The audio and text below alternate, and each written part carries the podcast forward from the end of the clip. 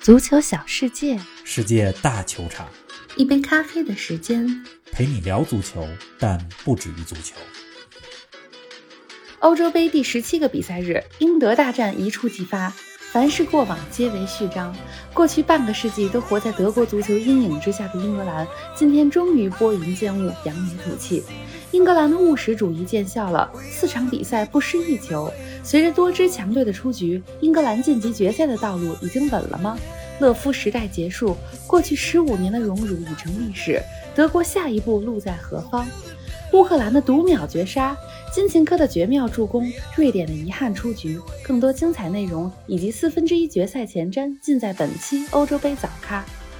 听众朋友们，大家好，欢迎来到新一期的节目。冯老师你好，林子豪，听众朋友们，大家好。嗯，今天凌晨的两场球啊，虽然没有昨天的比赛那么疯狂，是的但是，英德大战，无论是历史恩怨还是战术层面，这都是一场不可多得的盛宴。难得，嗯，英格兰二比零战胜了德国。这场比赛之后啊，国内很多英格兰球迷都发朋友圈说：“说几十年的耻辱和等待，今天终于扬眉吐气了。哎呀，真是，”这国外的英格兰球迷啊，也用英文说：“After all these years, finally。”不啦不啦，是的， 反正就是隔着屏幕，你都能感受到全世界的英格兰球迷终于把胸中的一口闷气给呼出来了。长舒一口气，啊是的，仰天长啸， 这个非常可以理解，因为英格兰被德国压抑太久了。举几个数据，嗯说大说家就知道怎么回事了。嗯，第一个数字，五十五年，英格兰上一次在温布利大球场战胜德国，还是一九六六年世界杯的决赛。是啊。在那之后，英格兰已经有五十五年没有在主场战胜过德国队了。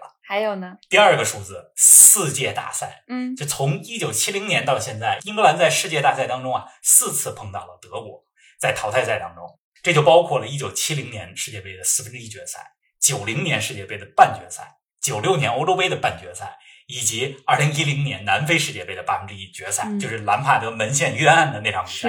是，就英格兰连续四次淘汰赛输给德国，今天第五次在这种一场定胜负的大赛淘汰赛中相遇，英格兰终于赢了。终于啊，还有呢，还有什么数据？还有一个数就是嗯二十五年，这是英格兰主教练索斯盖特完成自我救赎的时间。二十五年前的欧洲杯上，索斯盖特踢丢了点球，是英格兰被淘汰。二十五年后的今天，作为英格兰的主教练，他带领英格兰二比零战胜了德国，战胜了同一个对手，而且是在同样的场地。听了一些历史恩怨啊，也就更能理解英格兰球迷今天为什么有一种扬眉吐气的感觉了。而对德国足球来讲呢，今天这场比赛也意味着一个时代的结束。不知不觉，勒夫已经执教德国队十五年了。二零一四年夺得世界杯冠军的辉煌还历历在目，二零一八年世界杯小组赛出局的尴尬也仿佛是昨天发生的事儿。我想，所有德国球员和球迷都希望德国队能用这届欧洲杯的好成绩，给勒夫时代画上一个圆满的句号。然而，却是事与愿违。是的，勒夫是二零零六年的夏天成为德国国家队主教练的。是的，零八年欧洲杯是他的第一届大赛。嗯现在回想那个时候啊，我脑子里浮现的第一个镜头是当年欧洲杯小组赛德国一比二输给克罗地亚那场比赛，勒夫因为和第四官员争执被罚上了看台。他上看台之后呢，和前来观战的德国总理默克尔还聊起来了。这二零零八年欧洲杯是勒夫的第一次大赛，那个时候他才四十七岁，对啊呀、和他在一块儿聊天的德国总理默克尔才五十三四岁。嗯，没想到两个人啊，在之后的十几年里，一个是德国足坛的常青树，一个是德国政坛的常青树。没错，这个勒夫的执教经历大家都比较熟悉了，算上今年这届欧洲杯，他带队参加了七届世界大赛、三次世界杯、四次欧洲杯。嗯，世界杯最好成绩是二零一四年巴西世界杯的冠军，是。的，欧洲杯最好成绩呢是零八年的亚军。嗯，说到勒夫执教的德国队啊，我其实第一个脑子里想到的球员就是托马斯·穆勒。没错，二零一零年南非世界杯的时候，当时只有二十岁的穆勒一鸣惊人，是的，是的，对英格兰、阿根廷的比赛当中都有关键进球。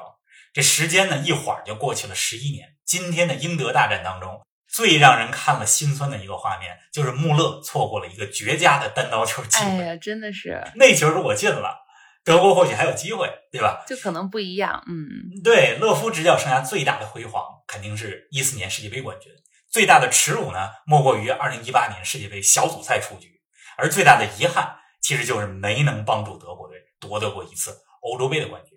哎，今天是六月三十号，德国队上一次夺得欧洲杯，其实就发生在历史上的今天。哟，巧了，看来你要讲德国队一九九六年欧洲杯夺冠的故事了。说到这儿，我第一个想起的名字是比埃尔霍夫。没错，一九九六年的六月三十号，欧洲杯决赛在伦敦的温布利大球场进行，德国对捷克。嗯，那支捷克队有内德维德、波波斯基，对吧？他们既是那届杯赛的黑马，也是一支名副其实的劲旅。是决赛当中，德国队零比一落后，替补上场的比埃尔霍夫帮助德国队扳平了比分，嗯，比赛进入到了加时赛。加时赛当中，比埃尔霍夫再次进球，在皮球飞入球网的那一瞬间，其实比赛就结束了，因为当时采用的是金球决胜制，是加时赛谁先进球，比赛就结束了没，错对手就突然死亡。比尔霍夫的这个进球是国际大赛的决赛当中第一次通过金球方式决定冠军。当然了，一九九六年之后的下一届欧洲杯，就是零零年的欧洲杯，法国队夺冠也是依靠特雷泽盖的进球。现在金球这个制度已经没了，加时赛得打满上下半场三十分钟，是的，哎，说到加时赛，其实今天这场英德大战啊，下半场前半段比赛节奏比较慢，对啊，场面也特别沉闷，是大家都觉得这场球可能会踢加时赛，嗯，结果英格兰换上格拉利什以后，进攻节奏突然这儿加不快，一样了。德国也可以说是最后十五分钟崩盘。您正在收听的是《足球咖啡馆》，一杯咖啡的时间陪你聊足球，但不止于足球。欢迎您在各大音频平台关注我们的节目，同时欢迎关注冯老师的足球评论公众号“冯球必侃”，让我们一起聊球、砍球、追球。哎，咱们重点说说今天这场球吧。冯老师，你觉得英格兰赢在哪儿呢？德国又输在哪儿了呢？给大家做一个简单的这场英德大战的战术复盘。嗯，我觉得这场比赛呢，可以分成四个阶段。来说说。第一阶段，开场前二十五分钟，嗯呃，一看英格兰今天首发阵容排兵布阵啊，可以说索斯盖特非常谨慎，嗯排出了一个三中卫的阵型，对吧？两个边翼位特里皮尔和卢克肖在防守的时候撤回来，形成五后卫，是，而且还有双后腰赖斯和菲利普斯。十一名队员里边，真正的攻击型球员就是前 面三个人，没错，没上任何一个进攻型的特中别场。狗。德国开场前二十五分钟，嗯，占据优势，对吧？这个时候，你看电视转播镜头所到之处，无论是索斯盖特还是英格兰球迷，脸上都写满了焦虑。嗯，这个英国人啊，他一着急一焦虑就爱啃指甲， 心理压力大。嗯，就经常能看到这镜头。是，这第二阶段过了前二十五分钟，从二十五分钟开始到下半场七十分钟，这四十五分钟的球啊，两个队都踢得比较谨慎，嗯场面也都比较均衡。嗯，也是在这个时候吧，大家可能会感觉说，哎，英格兰和德国都比较谨慎，好像这场比赛要打加时赛甚至点球了。对呀、可是到了第三阶段呢。转折点出现了，嗯，七十分钟到八十一分钟是比赛的第三阶段。这个阶段的标志性开始就是格拉利什上场，嗯他上场之后，英格兰前场的进攻节奏提速了。七十五分钟左右的时候，斯特林、格拉利什、卢克肖这几个人打出了一个配合，斯特林打破了场上的僵局。嗯，但是英格兰进球之后啊，德国有机会，是啊。德国其实也没有马上就慌。嗯你，看，托马斯·穆勒第八十一分钟获得了绝佳的单刀球对机会，呀，但是那个球他想多了，太追求角度了，居然给打偏了。哎呀，确实是。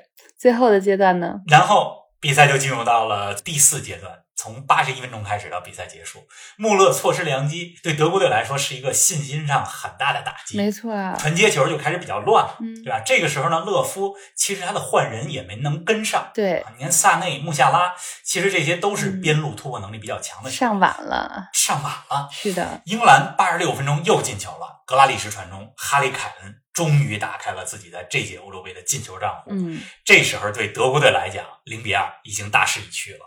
确实是。勒夫的时代感觉正式谢幕了。德国队的下一任主教练，其实在本届欧洲杯之前就已经确定了，他就是去年带领拜仁获得六冠王的弗里克。方老师，你怎么看待德国队的前景呢？德国足球下一步啊，是否能重塑辉煌，不只是任命一个新教练啊，然后咱们说勒夫时代结束了，宣布弗里克时代开始了这么简单，没这么简单。对，这主教练啊，只是实现成功的一个重要环节。是的，我觉得现在德国足球到了一个很重要的拐点，下一步最关键的是战术、人员、文化这三点上怎么来安排。那咱来先说说战术吧。好，先说战术。勒夫时代最辉煌的是2008年到2014嗯年这几年里边，你看德国足球战术风格是崇尚进攻，是的比赛节奏很快，防守的时候从锋线就开始高位反抢，嗯而且涌现出了一批不仅身体好，而且技术非常细腻的球员。但是最近几年啊，尤其是2018年世界杯开始，德国的战术风格可以说是有点难跟上潮流了，嗯而且不是很清晰。比如说这届欧洲杯之前，德国一直用的是四后卫阵型，欧洲杯开始用三后卫阵型。你从场上球员表现来看，就他们对这种三后卫的阵型其实不太适应。啊，这国家队的战术思路是由德国足协来制定的。接下来啊，我觉得从一线队到青年队，对吧？采用什么样的战术理念，怎么样制定一个清晰的思路，这是第一要务。是的。再来跟我们说说人员吧。人员方面，这届欧洲杯之后，诺伊尔三十五岁了，对，胡梅尔斯、穆勒、克罗斯，这都是三十多岁的球员。是啊，在接下来德国围绕哪些核心球员来打造，我觉得这是弗里克上任以后，还有德国足协要考虑的一大问题。嗯德国现在队中其实有一批非常优秀的中生代和年轻一代的球员。是，啊你比如二十五六岁这一波，基米希、格雷茨卡、维尔纳；二十出头的哈弗茨，嗯对吧？所以下一步主教练和德国足协就是要定好这个球队是围绕着哪些核心球员来去重建。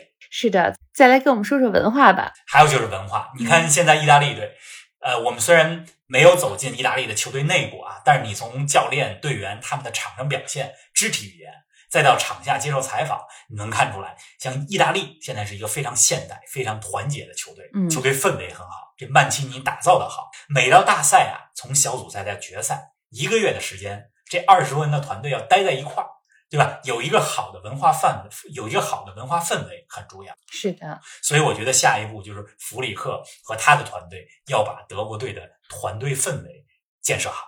嗯总之，我还是比较看好弗里克的。一方面，他非常熟悉如何带国家队，对吧？当了八年勒夫的助理教练，同时过去一年多，他在拜仁这样的顶级俱乐部也有了执教经历。他上赛季尾声啊，从拜仁宣布离任的时候，队里边好多大牌球员对他是非常不舍的。是，你从这一点就说明，他很懂得如何建立一个好的团队，懂得如何赢得球员的信任。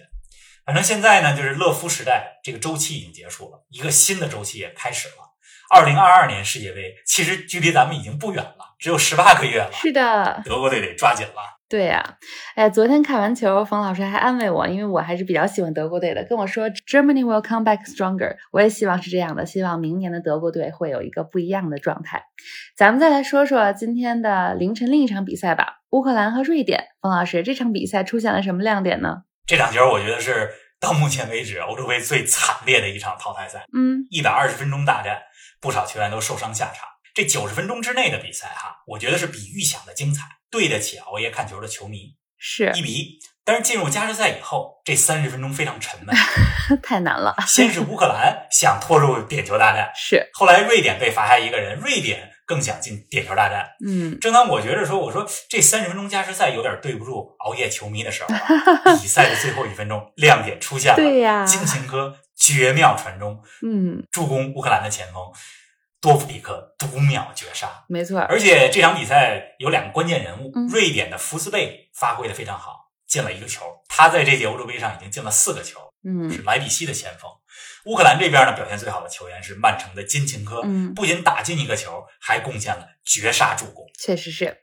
哎呀，这样欧洲杯的八强呢就全部产生了，四分之一决赛的对阵呢也出炉了，比利时对阵意大利，瑞士对阵西班牙，乌克兰对阵英格兰，捷克对阵丹麦。王老师给我们前瞻一下这几场球吧。大家之前想到这四分之一决赛啊，总会想到会有一些传统强队之间的直接对话。但是随着不少强队出局，其实真正符合强强对话意义的比赛，可能只有意大利对阵比利时这场了。但是我想说的是，欧洲杯淘汰赛无弱旅，你从刚进行完的这八场八分之一决赛就能有很深的体会，每场淘汰赛都有看点，大部分比赛悬念保持到比赛最后一刻。是的，意大利对比利时，意大利是板凳厚度非常深的球队。上一场球替补出场的小杰萨成为了决定比赛胜负的球员。对，相信大家也看到了，意大利可用之人非常多，而比利时这边呢，非常依赖丁丁、德布劳内和卢卡。是的，那现在丁丁和阿扎尔是不是能打还不好说，嗯所以这场球我更看好意大利。再来说瑞士对西班牙呢？ 瑞士刚淘汰了世界杯冠军法国，现在正是信心爆棚的时候。没错，这西班牙呢，虽然五比三赢了克罗地亚，但是暴露了不少后防问题。嗯，瑞士或许能给西班牙带来比较大的麻烦。嗯，哎，捷克对丹麦呢？这是咱们之前前瞻节目里预测的两个黑马、啊。对呀、咱们前瞻节目里边预测了四个黑马里有三个都进八嗯强了，捷克、丹麦和乌克兰。是，捷克和丹麦这两个球队都非常团结，意志品质也很顽强。我觉得丹麦的综合能力，他的进攻创造力更强，更看好丹麦。嗯，那另外一场比赛，英格兰对乌克兰，我觉得英格兰问题不大。 接下来两天啊，欧洲杯休赛两天，嗯四分之一决赛，北京时间的周六周日凌晨打响。咱们节目呢也进入两天双休，是的礼拜六的早上再跟大家不见不散。没错，我们休整一下，周末再继续看球，我们再接着聊球，不见不散。